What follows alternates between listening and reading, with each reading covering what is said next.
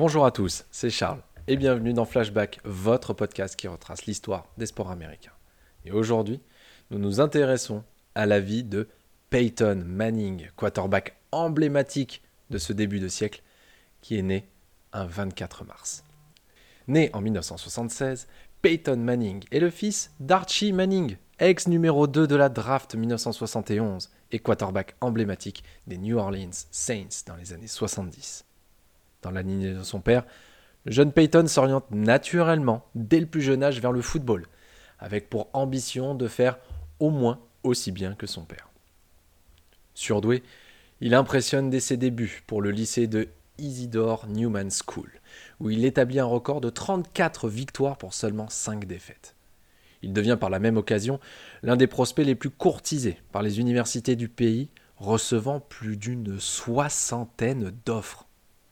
Peyton Manning choisit finalement de rejoindre l'université du Tennessee, jouant pour les Volunteers.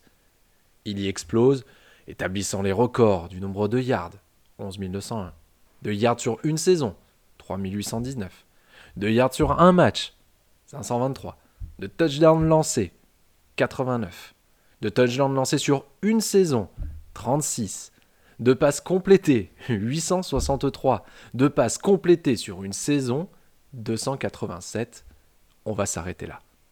De ces sept records, cinq appartiennent toujours à Peyton Manning.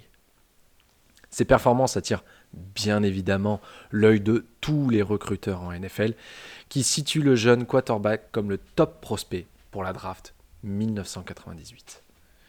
Sélectionné en tant que premier choix, logiquement, de la draft par les Indianapolis Colts, Manning est attendu comme le Messi par une franchise qui n'a pas vu le Super Bowl depuis 1970 s'imposant comme l'un des quarterbacks les plus efficaces de la ligue, grâce notamment à son duo avec Marvin Harrison, il remporte deux trophées de MVP de la saison régulière.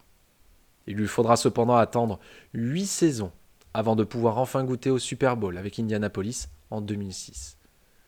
Après avoir éliminé la bête noire, New England, Manning remporte son premier Super Bowl en carrière en battant en finale les Chicago Bears dans un match où il lance pour 247 yards et 1 Touchdown lui permettant d'être désigné MVP.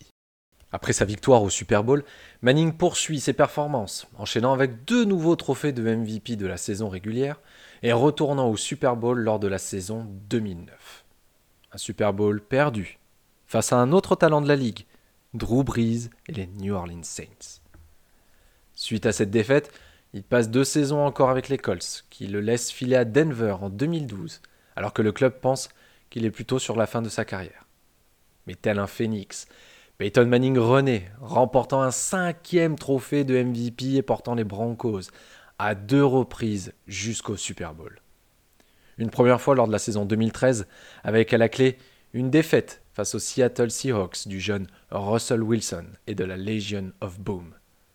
La seconde fois sera la bonne lors de la saison 2015 avec un Manning de presque 40 ans qui remporte son second Super Bowl face aux Carolina Panthers, écrivant un peu plus sa légende. Peyton Manning prend sa retraite dans la foulée, quittant la NFL avec une foule de records, dont notamment ceux du plus grand nombre de yards lancés sur une saison, 5477, et du nombre de touchdowns lancés sur une saison, 55. Peyton Manning reste à ce jour l'un des quarterbacks les plus prolifiques et impressionnants de par sa capacité à accumuler les yards et les touchdowns.